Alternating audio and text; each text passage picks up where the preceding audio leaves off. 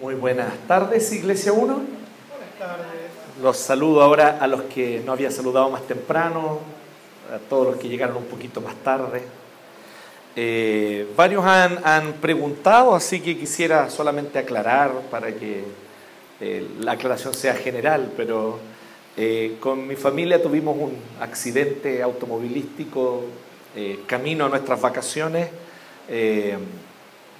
eh, el 13 de febrero, creo que era, ¿sí? Creo, tal vez ahí está la razón, era el día 13. No, no, es una broma. Pero tuvimos un accidente automovilístico que gracias al Señor no pasó a mayores. Eh, íbamos en la carretera y se salió una de las, de las ruedas eh, del auto. Eh, con lo peligroso que sé que para ustedes saben que es eso, pero el Señor nos guardó, nos protegió y en realidad la que le tocó, digamos, más duro fue a mi, a mi suegra que iba con nosotros en el auto atrás, que tuvo una fractura en cuatro de sus costillas. Eh, pero ya está mucho mejor. No fue a propósito, yo, yo no le dije siéntese ahí, no. Eh, y así que, y la verdad es que estamos agradecidos al Señor no solo porque nos protegió durante todo lo que ocurrió, nos guardó, eh, nos envió las personas adecuadas para poder apoyarnos y ayudarnos también en las cosas que necesitábamos en el momento justo.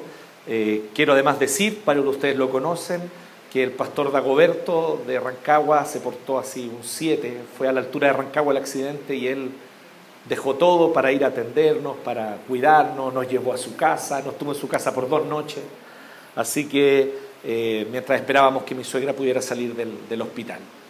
Eh, y bueno, pude comprobar in situ que efectivamente, eh, por lo menos el Hospital Regional de Rancagua tiene una excelente atención, excelentes profesionales, hace excelentemente bien su pega, pero muy lento por razones obvias. Si tú tienes un funcionario para toda urgencia, no va a ser rápido, pero hicieron todo lo que había que hacer. Eh, no le estoy dando la razón a Mañalich, por si acaso, pero no estoy diciendo que eh, no sé cómo serán otros hospitales, pero también estamos agradecidos al Señor porque en realidad fue una atención muy buena, muy completa. Eh, así que, y gracias al Señor que ahora estamos mucho mejor. Y mi suegra, mucho mejor, gracias a Dios, pero todavía haciendo reposo en la casa.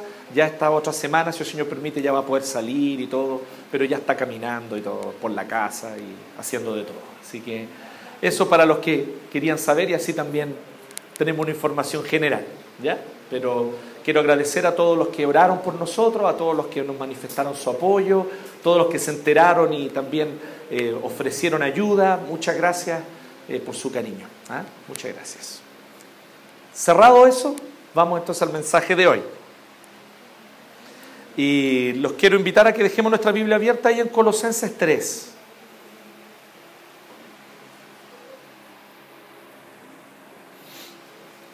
Porque estamos hablando sobre consagración y este mes vamos a hablar sobre eso, sobre qué es la consagración, sobre una vida consagrada. Y, es, un, es, un, es, un, concepto que muchos hablan, es un concepto que, acerca del cual se, se, se habla mucho en las iglesias, en los contextos cristianos, se habla acerca de, de consagrarnos, de ser más consagrados, o, o generalmente no siempre, pero generalmente esta palabra consagración viene como con un reproche, ¿no? Así como te falta consagración, o necesita más consagración, o si fuésemos más consagrados. Entonces siempre hay como una especie de, de, crítica muchas veces en cómo se usa la palabra eh, generalmente. En otras ocasiones nosotros la usamos eh, hablando al respecto de nuestro anhelo, nuestro deseo de consagrarnos al Señor. Algo que está consagrado es algo que ha sido separado y que está especialmente dedicado, en este caso, para Dios. Lo interesante de esto es que en la visión bíblica no existe un área de nuestra vida que deba ser consagrada, mientras otras no. En la visión bíblica nuestra vida completa, total, debe estar consagrada. Somos abiertamente llamados y convocados por el Señor a una consagración total de cómo nosotros vivimos nuestro día a día, de cómo nosotros vivimos nuestro, eh, cómo nosotros vivimos nuestro trabajo, nuestra vocación, cómo nosotros consagramos el lunes a la mañana cuando entramos al trabajo, cómo nosotros consagramos nuestro servicio, nuestros dones, nuestras aptitudes y talentos utilizados en el oficio al cual nos dedicamos. Es consagración. Cómo yo entro a las redes sociales, cómo yo uso el Internet y de qué manera utilizo mi tiempo allí, qué tipo de comentarios y publicaciones hago, eso también ha de estar consagrado al Señor. Dios nos tiene que quedar con áreas aparte de su vida. No hay un solo centímetro cuadrado de toda la existencia humana sobre el cual Cristo no clame, esto me pertenece.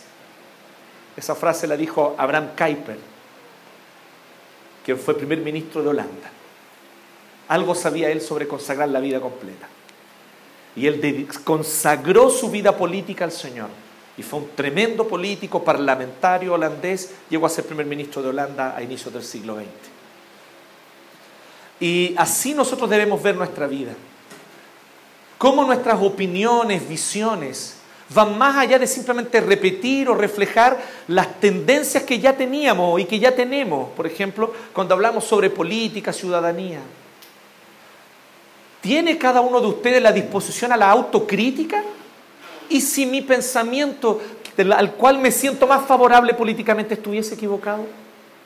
Si a Dios no le agradara, ¿estoy dispuesto a renunciar a lo que a Dios no le agrada? Si hay una premisa, un preconcepto, una, una idea fundamental que no he dedicado tiempo a analizarla a la luz de la escritura. ¿Qué pasa si una vez que yo lo haga descubriera que esa premisa, que es fundamento tal vez de mi opinión política, es abiertamente contraria a la palabra de Dios? ¿Estoy dispuesto a renunciar a ella?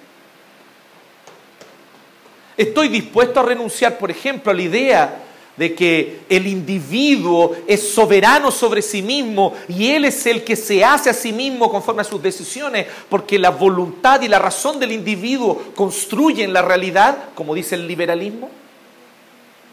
Estoy dispuesto a reconocer que el materialismo sobre el cual se fundamenta una idea de lucha de clases es una idea abiertamente anticristiana. Estoy dispuesto a abrir mano de ella y decir, no, no pensaré más con esa lógica porque contradice a mi Señor. Y lo que mi Señor me revela en la Escritura. ¿Me entienden? Consagración. Consagración es la vida completa. Por eso me encanta el cuadro, si podemos volver a ponerlo, Pancho, por favor, con el cual hemos seleccionado o hemos un cuadro clásico con un claro estilo de Rembrandt, como se pueden dar cuenta, y en el cual vemos una consagración sencilla. No es un clérigo, no es ni siquiera una monja, es una señora que ella está allí sentada simplemente agradeciendo a Dios y consagrando su mesa, sus alimentos, su vida común y corriente. ¿Vivimos nosotros así nuestra vida? ¿Buscamos vivir así? ¿Que todo esté consagrado a Dios? ¿Y qué ocurre si determinada forma de ejercer mi oficio, de realizar mi trabajo, es contradictorio con la palabra de Dios? ¿Estoy dispuesto a hacer de otra manera las cosas? Todo eso es consagración. Consagro mi vida laboral, mi vida familiar, mi vida sexual, mi uso del dinero, mis opiniones políticas, mi vida ciudadana, todo consagrado a Dios. Tengo un solo Rey y Señor sobre todo, es Jesucristo. Ese es el llamado. Hoy, en este tiempo, más que nunca. Más que nunca. Debemos nosotros ser un pueblo distinto, distintivo. No se asusten, no se alarmen. El reino de Dios no ha venido a este mundo para jugar los juegos de poder de este mundo.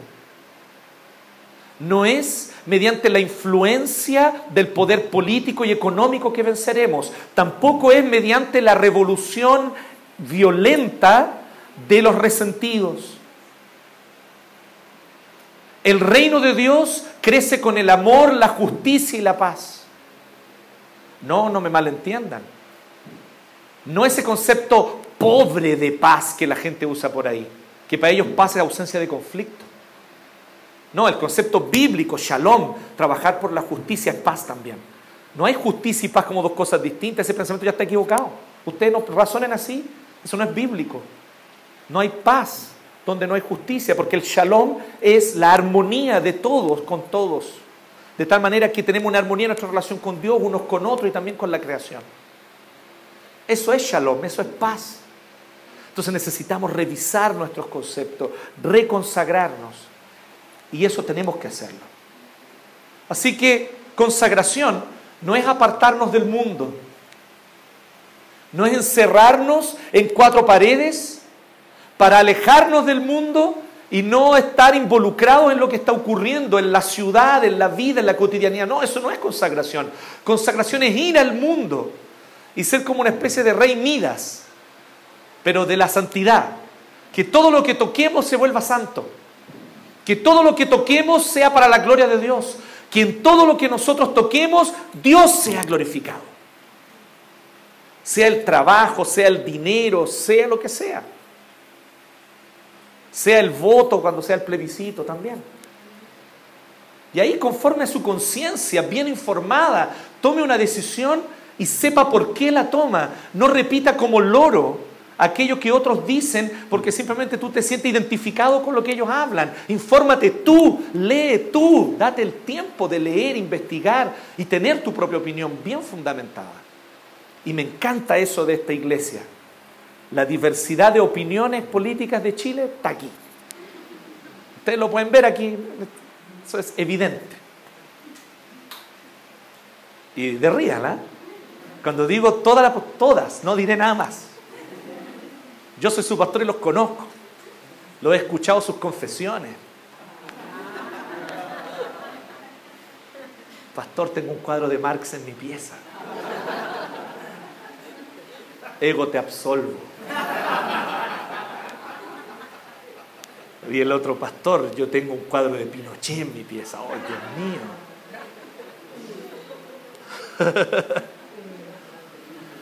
Entonces, ¿cómo nosotros honramos a Dios teniendo una opinión bien informada, propia, con libertad de conciencia? Pero no puede haber libertad de conciencia allí donde la conciencia está inclinada simplemente por sentimientos básicos y fundamentales de rabia, de ira o de prejuicio. Esa conciencia está contaminada, tu conciencia tiene que estar bien informada. Bien. Esto es solo a modo de ejemplo, porque empezó marzo y ustedes saben que todos están hablando que este marzo es. Pero vamos a otros temas más genéricos y tal vez más profundos, más importantes. ¿Qué es la consagración verdadera? ¿Cuáles son los aspectos fundamentales de una consagración verdadera? Te vuelvo a decir, si tú has nacido de nuevo, tú quieres consagrar tu vida al Señor. Yo eso no lo cuestiono, no. Yo no voy a decir así, yo no voy a tratar de convencerte que tienes que consagrar tu vida, no, no tengo por qué convencerte, porque si tú has nacido de nuevo, el Espíritu Santo ya puso ese deseo en ti. Así que esa no es mi pega aquí. Si a ti no te interesa consagrar tu vida, entonces no has nacido de nuevo. Examínate delante del Señor, porque tal vez no has sido convertido. Simple, así que yo no voy a partir de otra premisa. Si tú hoy profesas tu fe en Cristo, crees en Él y esa fe genuina es verdadera porque es fruto de un nuevo nacimiento, entonces tú deseas la consagración. Para ti no es opcional. Tú no vas a jugar con lo que Dios dice abiertamente, esto es pecado. Tú no vas a desafiar lo que Dios dice. Tú vas a pensar, no, yo quiero consagrarme al Señor. Y cuando peques porque lo vas a hacer, eres pecador, te va a doler porque tu anhelo más profundo es obedecerle siempre. Tu anhelo más profundo es obedecerle siempre. Y esa es la diferencia entre el que ha nacido de nuevo y el que no. El que no ha nacido de nuevo es un peso para él obedecer al Señor. Pero el que ha nacido de nuevo, el que sí ha vivido el milagro del nuevo nacimiento, lo que le pesa es no poder dejar de pecar. Porque lo que su corazón en lo más profundo anhela es obediencia irrestricta. Ojalá, Señor, yo te obedeciera siempre. Me duele no hacerlo siempre. Así tú sabes si has nacido de nuevo. Es una de las formas de saberlo. Así que tres aspectos fundamentales de la consagración verdadera. Y eso es lo que vamos a hablar hoy día. Así que jovencitos, jóvenes pequeños que están ahí atrás, con este título ustedes pueden anotar allí. Aspectos fundamentales de la consagración verdadera. Está muy largo eso, ¿no? Pónganle consagración verdadera, ¿no?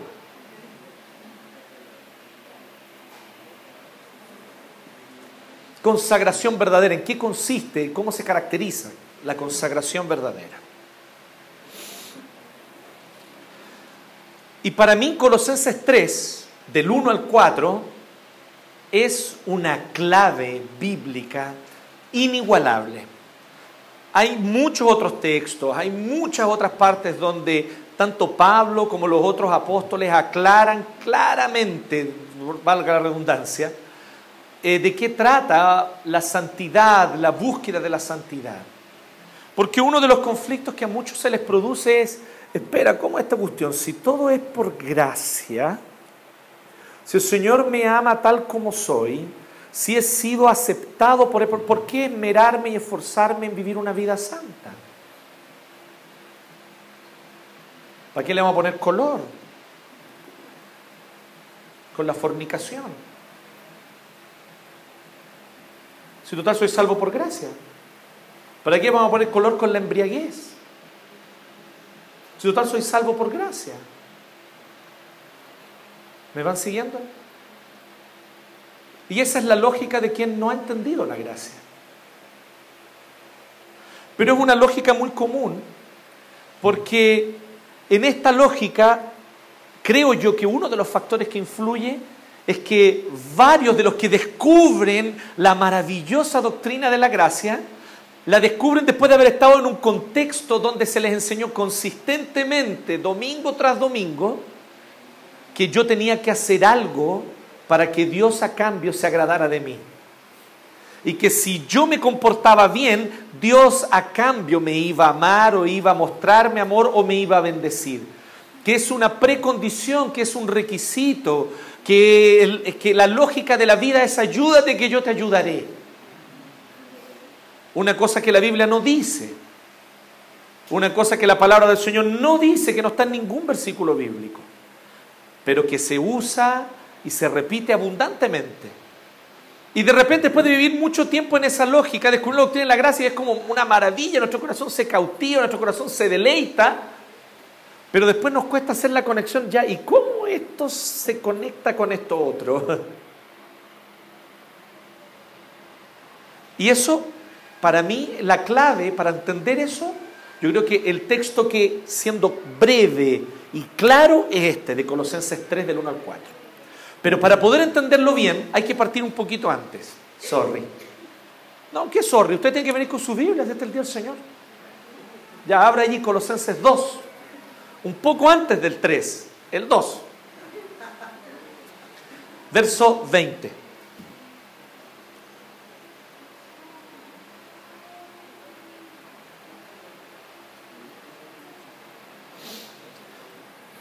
Colosenses 2, 20. Veamos el final del capítulo 2. Pablo ya habló de que Cristo en la cruz anuló el acta de decretos que había contra nosotros porque éramos pecadores y merecíamos condenación. Cuando Cristo va a la cruz como sustituto, como sacrificio ex, con X, expiatorio, ¿ya? Ex, porque Él se entrega en nuestro lugar como sacrificio expiatorio cuando Cristo hace eso, Él anuló el acta de decretos que había con nosotros. O sea, somos perdonados, todo pecado cancelado. Y Pablo no hace diferencia entre pecados pasados, presente y futuro. Todos han sido perdonados. Y entonces Él dice lo siguiente en el verso 20 del capítulo 2. Así que si con Cristo ustedes ya han muerto a los rudimentos, elementos o principios, de este mundo, la lógica griega era que el mundo estaba compuesto de cuatro elementos, agua, tierra, fuego, aire. Corazón eso se lo agregaron después Capitán Planeta, ¿ya? Pero estos cuatro elementos componían toda la existencia. Y Pablo está diciendo, ustedes con Cristo ya han muerto a la lógica de ver el mundo desde esos cuatro elementos. Yo sé que tú dirás, ¿y eso qué tiene que ver con nosotros? Gracias por el dato histórico, pastor, pero no me puede importar menos.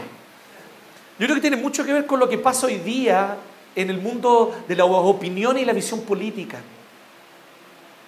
Toda opinión política que vemos circulando se fundamenta en cosas de este mundo.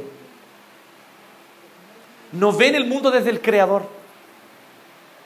¿Me entienden? Entonces no es amarillismo eso de cuando decimos, oye, los cristianos está complejo, entonces de derecha, de izquierda, ninguno nos representa porque no nos representa, porque tanto uno como el otro fundamentan su visión política desde elementos de este mundo. O desde la libertad humana, o desde la lucha de clase, o desde la dialéctica materialista, elementos del mundo creado. Pero nosotros vemos el mundo y la realidad desde el Creador que está fuera de la creación, desde el eterno Señor que es el fundamento, el sustento y el que le da sentido y propósito a toda la creación. Toda la creación forma un todo coherente en Cristo. Eso ya lo dijo Pablo todo esto en el capítulo 1 de aquí mismo, en Colosenses. Entonces después ustedes pueden explorar el libro Colosenses entero porque es maravilloso. Ustedes van a ver esta lógica. Pero sigamos, ustedes ya han muerto a eso. O sea, de momento en que hemos sido unidos a Cristo, morimos. Entonces, ¿por qué? Miren, presten atención a esto. ¿Por qué? Como si todavía pertenecieran al mundo. Ya no pertenecemos al mundo. Pertenecemos a Cristo, a la nueva creación. Se someten a preceptos tales como no toques, perdón, no tomes en tus manos, no pruebes, no toques. Qué heavy, ¿no? Espérate, Pablo, ¿cómo es la cosa? No, pues de eso se trata ser cristiano. El cristiano no toma en sus manos tales cosas, no toca a otras, no prueba eso. Eso te hace cristiano, pues si no yo no sería... Eso, eso es cristiano, ¿no? Como decía una abuelita evangélica, dice, yo soy del evangelio antiguo, con las polainas hasta arriba. ¿Es el evangelio? ¿La altura de las polainas? Si usted no sabe lo que es polaina, no se preocupe. No se perdió nada. Entonces, si esa es nuestra lógica de que el Evangelio consiste en reglas, en preceptos, entonces no hemos entendido nada del mensaje del Nuevo Testamento, no hemos entendido nada del mensaje cristiano que la Biblia revela. Porque así viven los que todavía son parte del mundo. Y aquí es donde entra lo más interesante. No se olvide lo siguiente, querido amigo, querido hermano. Hay dos formas de estar bajo condenación. Hay dos formas de irse derechito al infierno. Una, siendo abiertamente contraria a las reglas de Dios y oponiéndose a la ley del Señor y yendo contra esos preceptos. La otra, siendo un moralista. Cualquiera de los dos estilos de vida que lleves, el único destino de ella, de las dos, es el infierno el libertino y el moralista se van al infierno. ¿Por qué no es? Por guardar ciertos preceptos externos que tú vas a resolver el problema de la enemistad con Dios, que es un corazón que no le ama ni le adora. Lo único que resuelve nuestro problema con Dios es el Evangelio, es el anuncio de que Cristo, que es Dios mismo, vino a este mundo y murió en nuestro lugar. Y Él pagó la deuda que teníamos con Dios y Él canceló nuestra deuda y nos entrega perdón gratuito porque Él lo sacrificó todo al derramar su sangre allí. Ese es lo único que te reconcilia con Dios y que te da vida eterna. Jesucristo y su Evangelio. No la obediencia a reglas ¿Me sigue lo complicado que es cuando los evangélicos en términos políticos se alían, se identifican, se unen? Porque una cosa es decir, estamos de acuerdo en este punto y en este, está bien. Pero aliarse, unirse y sentirse uno con los moralistas de este mundo. ¿Entienden lo complicado que es eso?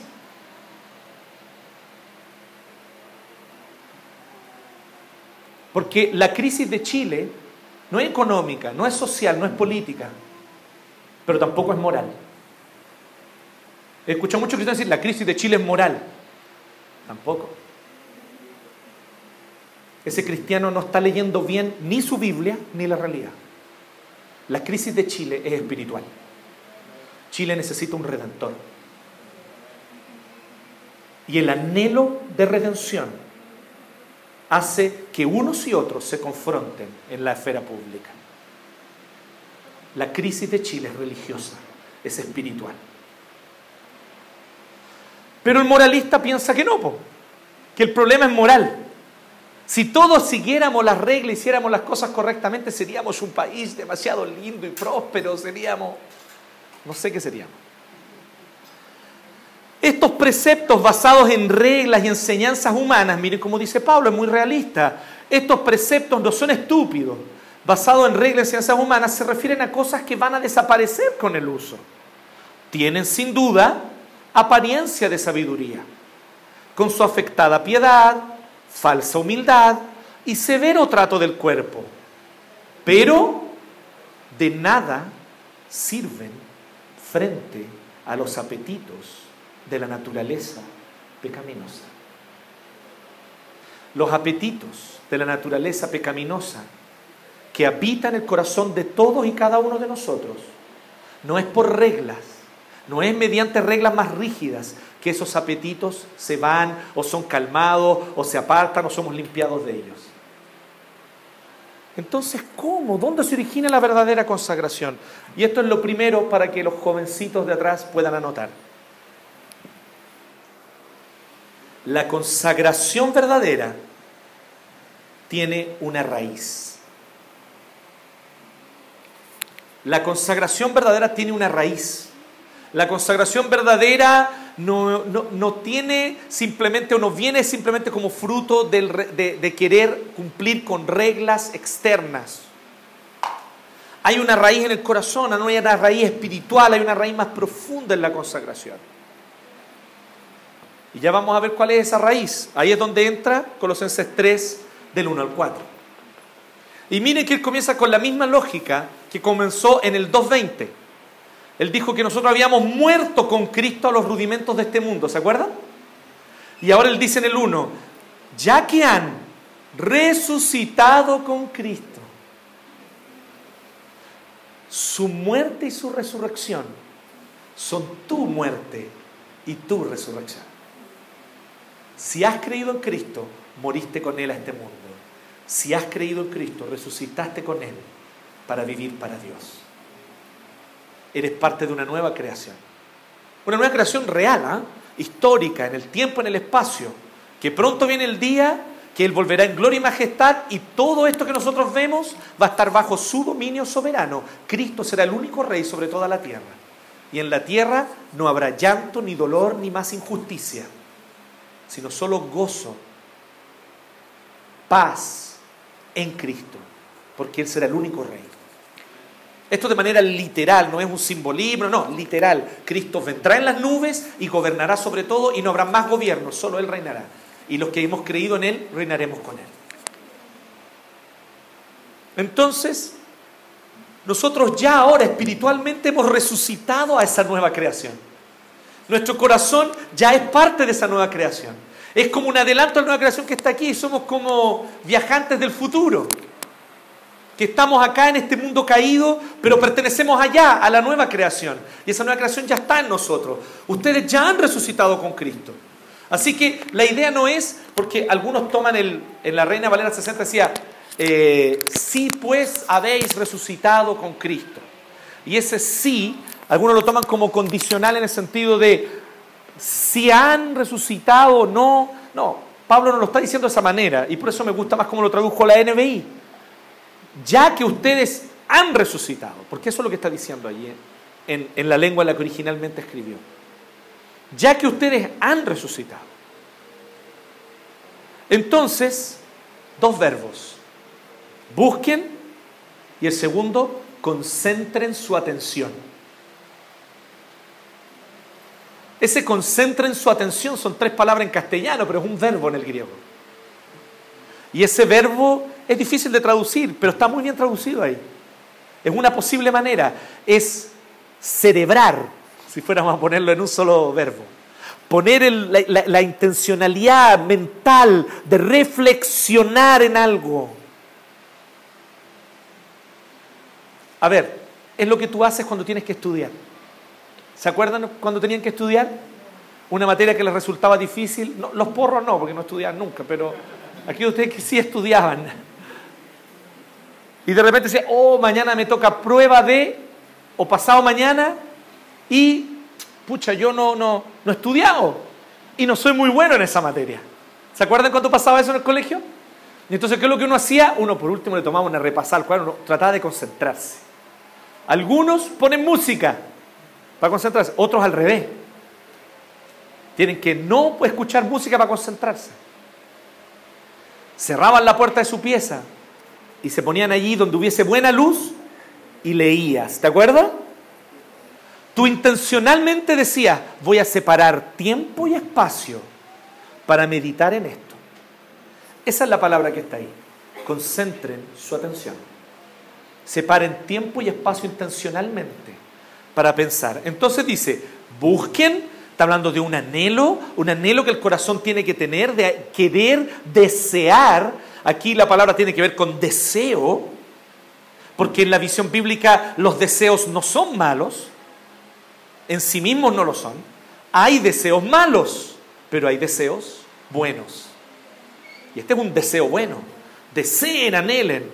Entonces él dice, ya que ustedes han resultado con Cristo, deseen las cosas de arriba. Ay, Dios mío.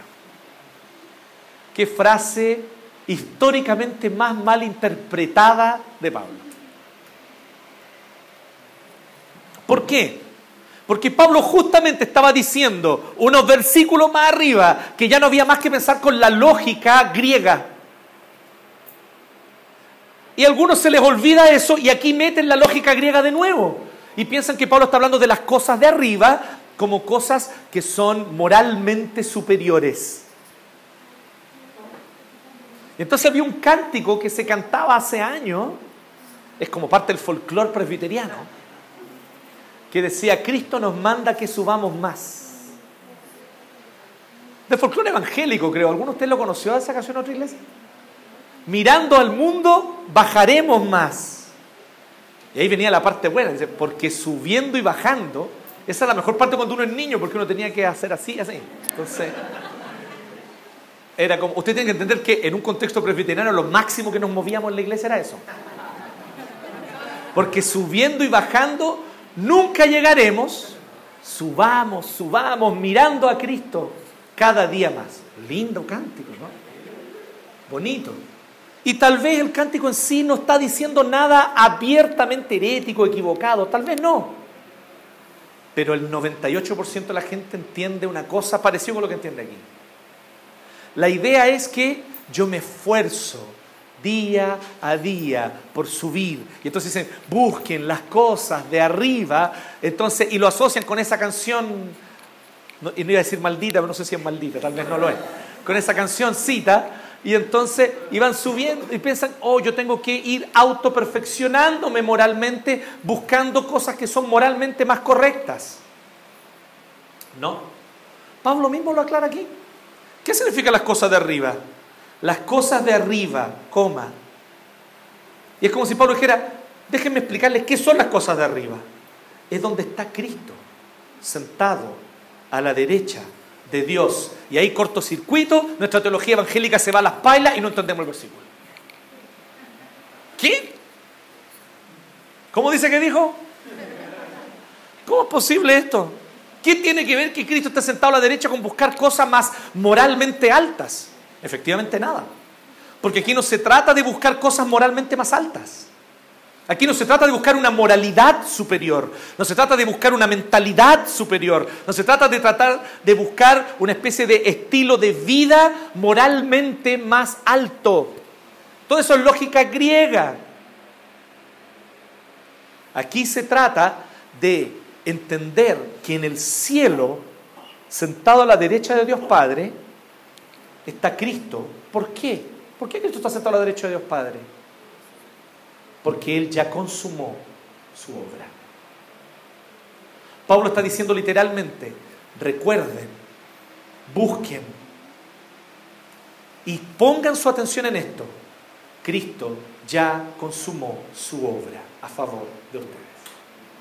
Ustedes ya fueron perdonados, sus pecados ya fueron limpiados, su deuda con Dios ya fue cancelada. Y cuando Él resucitó al tercer día, ya decretó para ustedes nueva vida y nueva en la nueva creación. Y ahora que Él está a la derecha de Dios Padre, Él encima intercede a favor de ustedes. Y a veces oramos y pedimos una cantidad de estupidez, ¿eh? Pero Cristo está a la derecha del Padre limpiando esas oraciones estúpidas. Y uno dice, Señor, mata a mi jefe, y entonces Jesús viene y le dice al Padre, convierte al jefe, que muera a la antigua creación. Y ahí el jefe se convierte y todo cambia en la empresa. Cristo intercede. Es su oración la que escucha el Padre. Técnicamente, no sé si ustedes sabían, no es la tuya. Eso significa cuando terminamos la oración en el nombre de Jesús, o sea, mediante su representación. Señor, oramos todo esto, pero mediante Jesús. ¿Y qué hace Jesús? Toma todas esas cuestiones que tú estás pidiendo y dice, mm, esto sí, esto sí, bien, leyó la Biblia, aquí está bien lo que está pidiendo. Esto, no. Es más, si yo le doy esto, se va a volver más orgulloso, me va a olvidar, no va a querer consagrarse. Mejor no le concedo esto. ¿Me van siguiendo, no? Todo lo que Jesús hace es perfeccionar nuestras oraciones para que entonces el Padre las responda a nuestro favor. Y por eso que todas las cosas ayudan a bien a los que aman a Dios. Entonces, ¿qué significa esto? Pon tu mira en que Cristo ya consumó su obra. Esto tiene una característica. Dice, concentre su atención en las cosas de arriba, de nuevo. O sea, en que Cristo ya completó su obra, Cristo ya murió por tus pecados, Cristo ya resucitó al tercer día y tus pecados ya fueron perdonados solo por gracia. Lo que está diciendo Pablo es todo lo contrario de busca un autoperfeccionamiento moral. Pablo te está diciendo, busca recordar siempre que no necesitas un autoperfeccionamiento moral. Cristo fue perfecto en tu lugar. La perfección de Cristo te representa ante el tribunal del Padre. Cristo es justo y su justicia te cubre. Y dice, no en las de la tierra, pues ustedes han muerto y su vida está escondida con Cristo en Dios. ¿Se acuerdan de esto? Varias veces lo hemos dicho y no tengo ninguna moneda. Pero es como si ustedes miraran esto, que no es una moneda. Voy a tratar de ocultarlo. Esto es difícil. Es como el pecado de ustedes, no se puede ocultar fácil. Mejor una moneda. Lo tratan de ocultar y no lo no logran. Es como si esta fuera mi vida.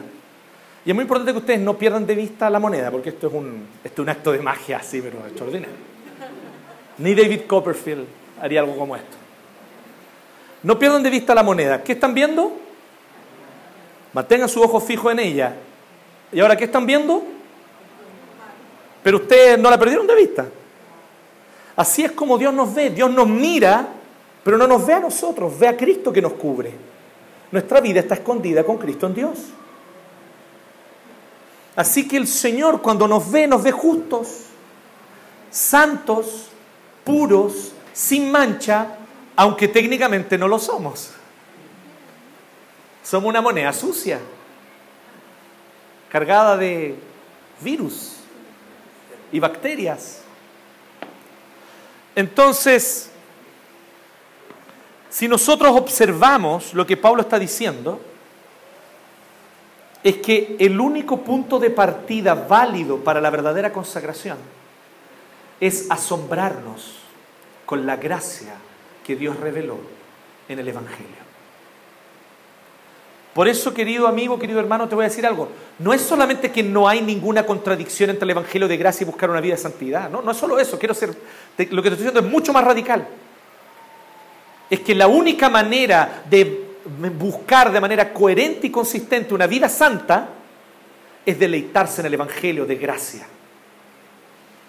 Es la única manera coherente de buscar santidad. Porque si no, estamos sometidos a preceptos igual que el mundo. No tomes en tus manos, no pruebes, no toques. Y no, el Señor nos está diciendo, mira a Cristo, Míralo a Él, Él completó su obra, Él ya derramó su sangre, Él ya te entregó perdón, qué gracia escandalosa, te perdonó a ti, que tú bien sabes que si los demás conocieran lo que Dios conoce de ti, no te perdonarían. Pero Él que te conoce, te perdona. Y habiéndote perdonado, habiendo derramado esa gracia sobre ti, ya es tuya esa gracia. Hoy tú tienes un intercesor, un representante que te cubre con su justicia y su perfección ante el tribunal de Dios. Y aquí es donde está muy interesantemente lo que les quiero decir. El punto de partida equivocado es el autoperfeccionamiento. Yo sé lo que algunos dicen, ay, pero pastor da lo mismo, lo importante es que no peque. Sí, tal vez humanamente es como que el efecto pareciera ser el mismo. Pero tarde o temprano, aquel que busca una consagración basado en el autoperfeccionamiento se agota, se cansa y empieza a venir esas lógicas de, ah, ¿de qué me ha servido servirle a Dios? ¿Han escuchado a gente decir eso? No he sacado nada con servirle a Dios. ¿De qué me ha servido ir a la iglesia? ¿De qué me ha servido buscar al Señor? ¿Me entienden? Porque lo hizo desde cuál punto de partida? El punto de partida centrado en sí mismo, centrado en el hombre. El punto de sí mismo, el punto de partida del autoperfeccionamiento. Es un mal punto de partida para la santidad. Entonces, en buena onda, pero yo prefiero un pecador honesto porque si no, empezamos a volvernos una comunidad de hipócritas, donde todos empezamos, hoy no toques, no pruebes, no tomes en tus manos. Entonces, sí, bueno, yo no toco, no pruebo, no, toco no tomo en mis manos delante tuyo. Es como esa típica historia de, las abuelitas evangélicas antiguas, que el pastor decía que no podían tener tele, pero la tenían igual y le aprendían bajito, que no podía usar pantalones, pero usaba en la casa. Y entonces cuando venía el pastor a visitarla, aparecía, oh, viene el pastor Flor, había que esconder la tele.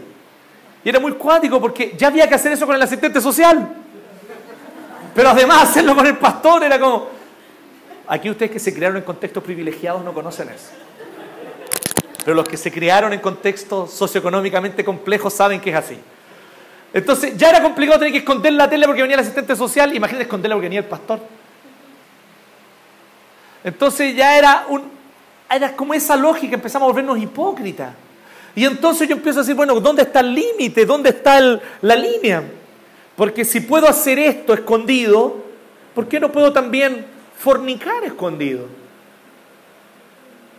¿Me siguen? Y ahí hay una gran diferencia. Porque tener o no tener tele es una decisión personal por la cual tú eres libre de tomar. Pero fornicar es pecado. ¿Y por qué no puedo entonces embriagarme libremente? Mientras esté en mi casa el pastor no me descubra. No, porque la embriaguez es pecado. Y no es lo mismo que usar falda o pantalón. Lo cual es una decisión personal de tu libertad cristiana. Entonces la falta de instrucción bíblica además pesaba tremendamente. Así que hoy somos desafiados a consagrarnos en esto. Primero que todo, asombrémonos con la gracia. Porque aquí es donde está la clave y por eso Pablo, maravilloso, ¿no? Pablo era seco, ¿no encuentran usted? Pablo era como antropólogo, sociólogo, era tremendo su conocimiento del, del corazón humano, psicólogo, no sé. Las tenía todas porque él viene y él está diciendo algo súper profundo, le está diciendo, con lo que el corazón se asombra, es la clave para la vida. Si tu corazón está asombrado, guarda esta palabra, asombro. Y súmale otra palabrita a eso, deleite, placer. Asombro, deleite, placer. Sumémosle, o, o más bien igualemos todas esas palabras con una, adoración. Eso es adoración, querido amigo, querida amiga. Adoración es el asombro, con el deleite, con el goce. Todo eso junto, centrado en Dios. Y un conjunto de reglas no te invita a adorar. Un conjunto de reglas te invita a cansarte, a agotarte, a volverte tarde o temprano un hipócrita, a ponerte máscaras. Pero el Evangelio te dice, asómbrate libremente. porque el camino está despejado. Puedes venir a la presencia de Dios. Cristo derramó su sangre y el velo fue abierto. Entra a la presencia de Dios y deleítate con su gracia. Un corazón asombrado con la gracia anhela santidad, anhela consagración. En segundo lugar, la consagración verdadera implica arrepentimiento. Vuelvo a repetir para los jovencitos. En segundo lugar, la consagración verdadera implica arrepentimiento. Me demoré a propósito en el primer punto. Los siguientes dos son breves. Ustedes nunca me creen cuando digo eso. Menos mal que la salvación es por gracia, ¿no? Porque todas las veces que he mentido desde el púlpito diciendo que es breve, estaría condenado ya. La consagración verdadera implica arrepentimiento, o sea, cosas que hay que dejar. Y ahí entonces Pablo da esta segunda clave de la consagración. Ya vimos lo primero, que es la raíz, por eso no tenemos la muy a propósito. La verdadera consagración tiene una raíz, el asombro, el deleite en la gracia de Dios. Mirar arriba y decir, Cristo ya completó su obra. Cristo intercede por mí. Él me justificó solo por gracia mediante la fe. ¿Me entienden? Me declaró justo. Esa es la raíz. Pero además, en la práctica implica otras dos cosas más, además de lo que está en el corazón. Aunque siempre tiene que ver con el corazón, ya van a ver eso. La consagración entonces verdadera implica arrepentimiento, o sea, cosas que dejar. Vean del 5 al 11. Por tanto, hagan morir todo lo que es propio de la naturaleza terrenal. Inmoralidad sexual, impureza, bajas pasiones, malos deseos y avaricia, la cual es idolatría. Por estas cosas viene el castigo de Dios. Ustedes las practicaron en otro tiempo cuando vivían ellas, pero ahora abandonen también todo esto. Enojo, ira, malicia, calumnia, lenguaje obsceno. Dejen de mentirse unos a otros ahora que se han quitado el ropaje de la vieja naturaleza con sus vicios y se han puesto de la nueva naturaleza que se va renovando en conocimiento, imagen de su Creador. En esta nueva naturaleza no hay griego, ni judío, circunciso, ni circunciso, culto, ni inculto, esclavo, ni libre, sino que Cristo es todo y está en todos. La consagración verdadera implica cosas que nosotros tenemos que dejar. Y esto es serio. Porque Pablo está poniendo un argumento de por qué hay que dejar estas cosas. Está en el verso 6, véanlo. ¿Qué dice el verso 6? Por estas cosas viene literalmente la ira. Ahí él se refiere a la ira. El castigo es el resultado de la ira. Por eso ahí creo que lamentablemente la NBI no tradujo también. Aquí está diciendo literalmente, la ira de Dios viene por causa de estas cosas. Yo no logro entender por qué alguien ha sido adoptado por gracia, que ha nacido de nuevo. ¿Por qué alguien que ha, se ha encontrado con el Señor y con ese amor gratuito y maravilloso iba a querer que Dios, que le mostró tanta compasión, iba a querer enojar a Dios? ¿Me entienden? ¿Me sigue lo que quiero decir? Porque aquí yo no me estoy refiriendo a un desliz, un descuido, una cosa que en un momento de debilidad me dejé llevar. Y hay pecados que a veces te envuelven y después de que tú por un momento de debilidad te dejas llevar, te envuelven y te dejan allí por un largo tiempo, ¿ok? Sí. También eso lo puedo comprender. Pero no puedo entender que nosotros livianamente vivamos un estilo de vida donde contradecimos lo que Dios en su palabra dice que es santo, que es bueno y que es su voluntad para ti y para mí. Pablo está dando un argumento súper claro diciendo, estas son las cosas que enojan a Dios. Y sí estamos de acuerdo, la salvación es por gracia y Dios ya nos perdonó y ninguna condenación hay, ¿cierto? Pero justamente por eso mi pregunta es, ¿y por qué entonces querrías hacerlo enojar? ¿Me siguen? ¿Cuántos desamor puede haber en un corazón de alguien que habiendo sido perdonado por gracia, aún así quiere enojar a Dios?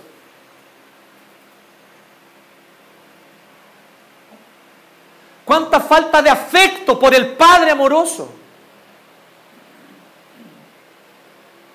Entonces es grave cuando nosotros empezamos a vivir estilos de vida, a planificar a propósito instancias de pecado que forman parte de mi vida. Vamos a tal lugar a tomar hasta quedar tirado. ¿Por qué yo planificaría algo como eso? En vez de decir estamos con los amigos, evidentemente hay libertad cristiana para disfrutar de una cerveza o de un vino, y tal vez en ese momento un desliz podría ocurrir, pero planificar algo. ¿Me siguen? Solo es posible si no has nacido de nuevo. Entonces, nosotros tenemos que comprender que el anhelo de santidad implica dejar cosas, dejar aquello que enoja a Dios porque no es conforme a su carácter santo. Abandonar aquello que entristece el corazón de Dios, porque Dios ha sido generoso y me ha entregado su gracia de formas maravillosas. Y esa gracia que Él me ha dado me motiva a querer obedecerle, querer verle feliz, querer ver que el Señor se deleita con mi vida, así como yo me deleito en su gracia. Y es verdad que mi vida nunca va, va a deleitar plenamente a Dios. Él se deleita en nosotros porque Cristo nos cubre con su justicia. Pero yo quiero que Él se deleite en mí. Yo quiero ver el deleite de Dios. Yo quiero ver el gozo del Señor. Porque Él ya me ha entregado su deleite y su gozo por gracia. Así que en todas estas cosas el Señor nos hace una invitación muy clara hablando sobre todo aquello que es propio de la naturaleza terrenal. Inmoralidad sexual, la palabra ahí literal es fornicación, impureza, bajas pasiones, malos deseos, avaricia. Es súper interesante esto. Porque algunos de nosotros nos escandalizamos mucho con la fornicación, pero cuando alguien es avaro, como que no, no es tan grave, es normal. ¿No? tacaños extremos. No es tan grave. Pero en realidad es idolatría la avaricia. La persona que es avara es porque ama el dinero. Por estas cosas viene el castigo de Dios. Ustedes vivían en ellas en otro tiempo. Entonces, ¿por qué quieren seguir viviendo en ellas? Pero también abandonen esto otro, dice, porque hay otras cosas que tal vez no se consideran tan graves, pero que también afectan nuestra vida de santidad. Dice el enojo, la ira. ¿Por qué? Porque nuestro enojo y nuestra ira no es justa. La ira de Dios siempre es justa. Así que Dios siente ira frente al pecado, una ira justa. Pero la tuya y la mía siempre se pasa a la mano, ¿me entienden? Es como si el compadre me pisó el pie, entonces yo le tengo que quebrar el pie. Entonces, el enojo humano es así, la ira, la malicia, la calumnia, hablar mal de otro. Es como un deporte para algunos eso, ¿no? ¿Cierto? Y muchas veces en las iglesias está eso porque decimos, bueno, había un dicho, ¿no? Que decían antiguamente que cuán larga la falda es larga la lengua. Es un dicho que lo decían en algunas iglesias, yo lo escuché por ahí. Porque claro, la hermana tal vez no, cometía esos pecados feos que lo otro, pero la calumnia era una crack para la calumnia. Entonces, mire lo complejo que es eso, lo complicado. Lenguaje obsceno. Nuevamente Pablo, así como en el texto de Efesios y en otros textos, Pablo se está refiriendo a aquello que nuestra boca expresa que viene del corazón. La obscenidad es el pensamiento lascivo. ¿Y cuántas veces con nuestra boca podemos decir y decimos lenguaje obsceno? No en el sentido simplemente porque algunos dicen lenguaje obsceno, ah, garabatos. Es mucho más profundo que eso. Es mucho más profundo. Un amigo mío contaba, ¿no? Yo nunca supe si era verdad o no, pero que dice que una vez en un culto en la calle, ¿no? Y estaban los hermanos ahí predicando, alabando al Señor, culto en la calle, eh, en, Viña del Mar. y estaban ahí y pasa una chica con una minifalda, ¿cierto? Y unas piernas. Y entonces el hermano estaba ahí alabando al Señor y de repente vino a lado y dice, aleluya. Gócese mi pueblo. Entonces, eso es obsceno, ¿me entienden o no? Tal vez no fue un garabato, pero obsceno. Está haciendo, expresando su codicia y su lascivia. Yo que les parece chistoso, y lo es, pero es tragicómico en realidad. Porque por, eso que, por eso que Jesús, cuando habla de las palabras, él dice el que diga fatuo a su hermano. Y fatuo no es un garabato. Fatuo es una palabra muy suave, es como tontito. Pero ¿qué pasa cuando yo le digo tontito, pero en mi corazón, ojalá te mueras? Esa es la intención de mi corazón.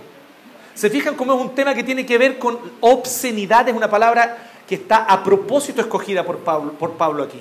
Lenguaje obsceno no se refiere simplemente al garabato folclórico, se refiere a la intención de expresar lascivia con mis labios, con mis palabras. Por eso ese lenguaje es obsceno. Codicia, ver a la mujer como objeto, eso es muy común, lamentablemente, en nuestra cultura. Y hay muchas expresiones que revelan eso. Y eso, por eso yo digo, cuando, cuando ahora hay demandas de ciertos grupos de la sociedad exigiendo que no haya más acoso, los cristianos deberíamos estar tranquilos con eso. Bacán. Nosotros siempre pensamos así. No debería ser así o no. Nuestra ética siempre fue esa. No acosar a la mujer en la calle, no codiciarla, así que no mirarla con codicia o evitar hacerlo. Si lo hago, entender que he pecado y pedirle perdón al Señor. Esa es la ética de un cristiano, así que cuando se trata de no más ley de acoso, yo creo que los cristianos deberíamos ser los primeros en alegrarnos con esa ley. O por lo menos en decir, ¿saben qué? Esa ley nosotros ya la cumplimos antes que fuera ley. ¿Me entienden? Entonces, así que en este sentido, el Señor nos dice, hay cosas que hay que dejar. ¿Qué tienes tú que dejar? ¿Qué es aquello que tú debes abandonar? ¿Qué es aquello de lo cual tú tienes hoy que arrepentirte?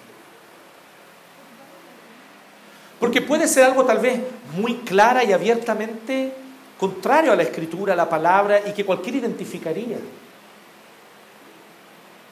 Tal vez hay un cierto hábito que es impropio. Tal vez hay ciertas cosas que tú has normalizado y no son normales para un cristiano. No es normal que los pololos cristianos forniquen, no es normal. No es normal que un varón casado cristiano esté codiciando a otras mujeres. Aunque lo haga en secreto, no es normal.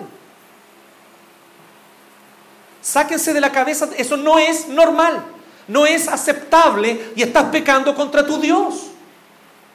No es normal que tú no puedas disfrutar de una fiesta con amigos sin alcohol y sin pasarte con el alcohol. Eso no es normal, hermano. Arrepiéntete hoy. Pero puede ser otras cosas que tal vez en el mundo evangélico no las condenamos tanto. No es normal que hables siempre de quienes no están presentes y hables mal. No es normal, es pecado. No porque, ah, es que es folclórico, es que no sé qué, es que no, no. No es normal. El chisme para un creyente que ha nacido de nuevo no es normal. No es normal no perdonar a aquel que te ha ofendido y sentir ira, sentir rabia y aumentar esa ira, esa rabia. Tal vez luchas con eso. Eso es normal. Pero entiendes claramente que debes perdonar. Pero lo que no es normal es justificar tu falta de perdón. Y decir, está bien que odie, está bien sentir odio, está bien mi rencor. No, no está bien. Tú eres creyente, has nacido de nuevo. No es normal para ti justificar la falta de perdón. Arrepiéntete. ¿De qué tenemos que arrepentirnos? Estamos volviendo de vacaciones, hay un año por delante, muchas cosas que queremos hacer, y si como pueblo no estamos consagrados al Señor, ¿cómo queremos que el Señor nos use? Y el Señor quiere usarnos. Consagrémonos. Y la consagración implica arrepentimiento. Pero también implica, finalmente, nuevos hábitos. Nuevos hábitos. Porque no es suficiente con dejar cosas. Yo tengo que hacer otras. Esto es como eh, quitarle todo el aire a una botella, lo hemos dicho siempre, ¿no? Si una botella está llena de aire, le quiero quitar todo el aire, la forma más sencilla es llenarla de otra cosa. La lleno de agua, la lleno de leche, no sé, pero la lleno. Y así ya no queda más espacio para el aire. Así también es como en tu vida, aquellos espacios que están tomados por hábitos pecaminosos, tienes que, tienes que adquirir nuevos hábitos. Y ahí entonces donde Pablo habla desde el 12 en adelante. Por lo tanto, como escogidos de Dios, santos y amados, miren qué interesante cómo Pablo comienza de nuevo. Pablo te vuelve a recordar, hey, no necesitas obedecer para que Dios te ame. La obediencia no es un prerequisito para que Dios te ame. Tú ya eres amado. ¿Se fijan que Pablo dice así? Por lo tanto, como escogidos, la elección es por gracia, es soberana. No, Dios nos ve una condición en nosotros y dice, ah, sí, no, en realidad el Mati, pucha, tiene cualidades tan lindas, lo voy a escoger. No, fue por gracia. Por gracia el Señor nos ama. Por gracia nos escoge. Entonces Pablo de nuevo nos recuerda el Evangelio, el asombro del Evangelio. Por lo tanto, como escogidos de Dios, santos y amados, revístanse de afecto entrañable unos con otros. Miren qué interesante esto. ¿Y saben qué? Es súper interesante porque esto efectivamente y es verdad que es un antídoto potente contra la codicia y la lascivia es el amor fraternal. Es súper heavy. Tú no puedes odiar o poco a poco aprendes a dejar de odiar a aquella persona por la cual tú oras. ¿Me siguen? Entonces, resulta difícil amar a alguien, perdonar, empieza a orar por él. Empieza a orar por ella. Ora para que el Señor lo bendiga, para que esté bien, para que y tu corazón va a empezar a cambiar con relación a esa persona. Y lo mismo, varones ahí especialmente, no solo varones, pero varones especialmente, con respecto a esta cosa tan cultural que cargamos de ver a la mujer como objeto. Vela como una hermana. ¿Y cómo la voy a ver como una hermana? Ora por ella. Ora por ella. Y de repente ella va a dejar de ser un objeto, va a ser una hermana en Cristo. ¿Me entienden? Entonces, muy interesante cómo Pablo es es muy cuidadoso en lo que está diciendo. nada aquí es, al azar. Él está diciendo, revístanse de afecto entrañable, de bondad, humildad, amabilidad y paciencia, todas cualidades que son en la comunidad unos con otros. De modo que se toleren unos a otros y se perdonen si alguno tiene queja contra otro. Así como el Señor los perdonó, perdonen también ustedes. ¿Han cachado esa frase? No me toca a mí perdonar, Dios es quien perdona. Versículo favorito del folclore chileno. No, Dios, Dios que perdona, yo, no. Suena lindo, ¿no? Pero antibíblico. No es la ética cristiana. La ética cristiana es como Dios perdonó, así también perdona tú. Por encima de todo, vístanse de amor que es el vínculo perfecto. Y va más allá, dice que gobierne sus corazones la paz de Cristo, a la cual fueron llamados en un solo cuerpo, y sean agradecidos. O sea, Pablo de nuevo va al corazón. Un corazón agradecido, esto es muy interesante, un corazón agradecido es un corazón en el cual lentamente hay menos, menos espacio para la codicia. ¿No le parece interesante eso? Un corazón lleno de adoración al Señor es un corazón en el cual hay menos, menos espacio para la idolatría. Entonces, Él nos llama a esto, dice, sean agradecidos.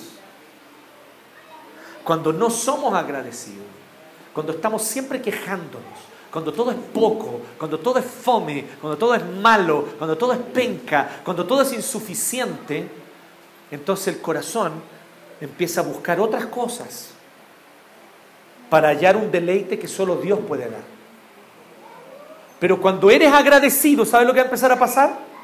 De repente vas a empezar a darte cuenta que aquí, ahora, ya, estás lleno de bendiciones. Dios ha sido generoso. No sentimos ganas de agradecer muchas veces, ¿se han fijado? Es el mejor momento para agradecer. Cuando no tienes ganas de agradecer. Cierra tus ojos en tu oración y empieza a dar gracias. Empieza por lo más básico. Gracias Señor porque tomé desayuno. Gracias porque tengo una ropa para vestirme. Gracias porque tengo una cama donde dormir.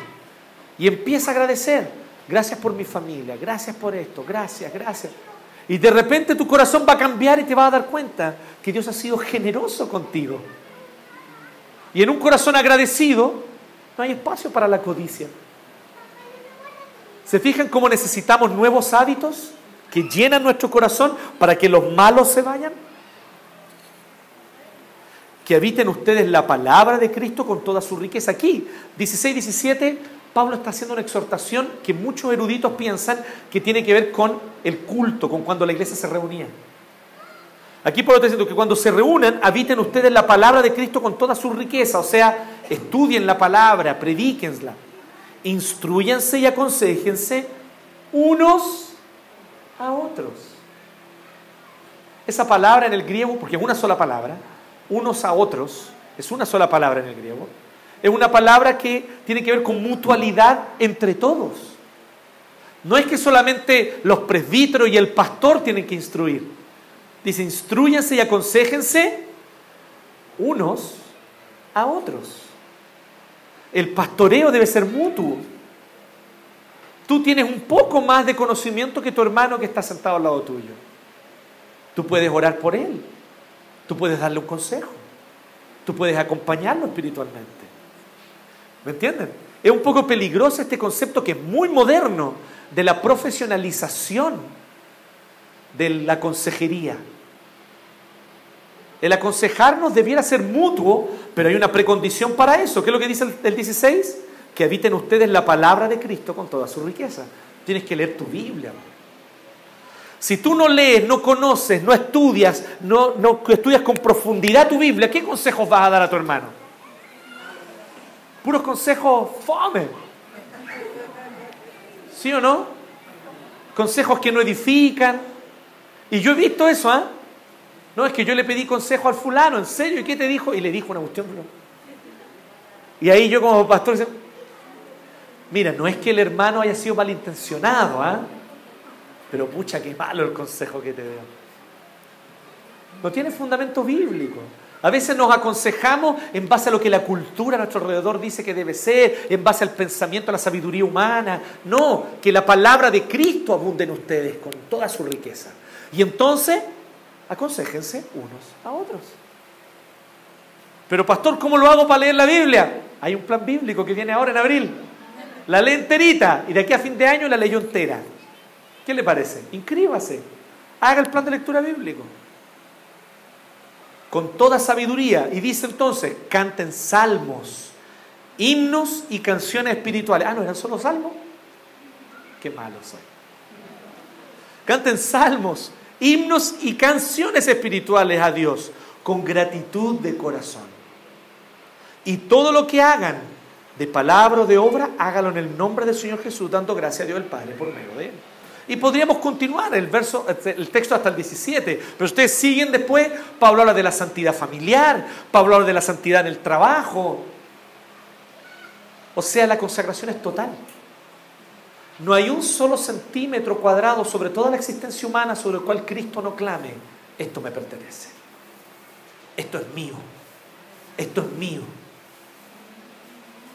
Hoy el Señor Jesucristo te mira frente a frente a través de su palabra. Mira tu corazón, mira tu vida, mira las horas que ocupas semana a semana.